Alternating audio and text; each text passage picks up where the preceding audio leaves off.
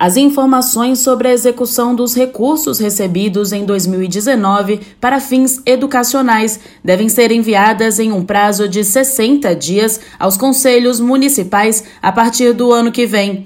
O novo prazo foi definido pela Resolução 10 de 2020, com base no fim do estado de calamidade pública estabelecido pelo governo federal para o dia 31 de dezembro de 2020. Os conselhos de controle social também tiveram prazos prorrogados. A partir de 1 de março, encerrado o período para o envio das prestações, os conselheiros terão mais 60 dias para analisar as informações e enviar os seus pareceres pelo Sistema de Gestão de Conselhos, o CIGECOM. A ampliação de prazos atende ao pleito municipalista encaminhado por meio de ofício ao Fundo Nacional de Desenvolvimento da Educação no dia 31 de março. Os municípios deverão prestar conta dos programas Nacional de Alimentação Escolar, Transporte Escolar, Dinheiro Direto na Escola e Ações Agregadas, entre outros.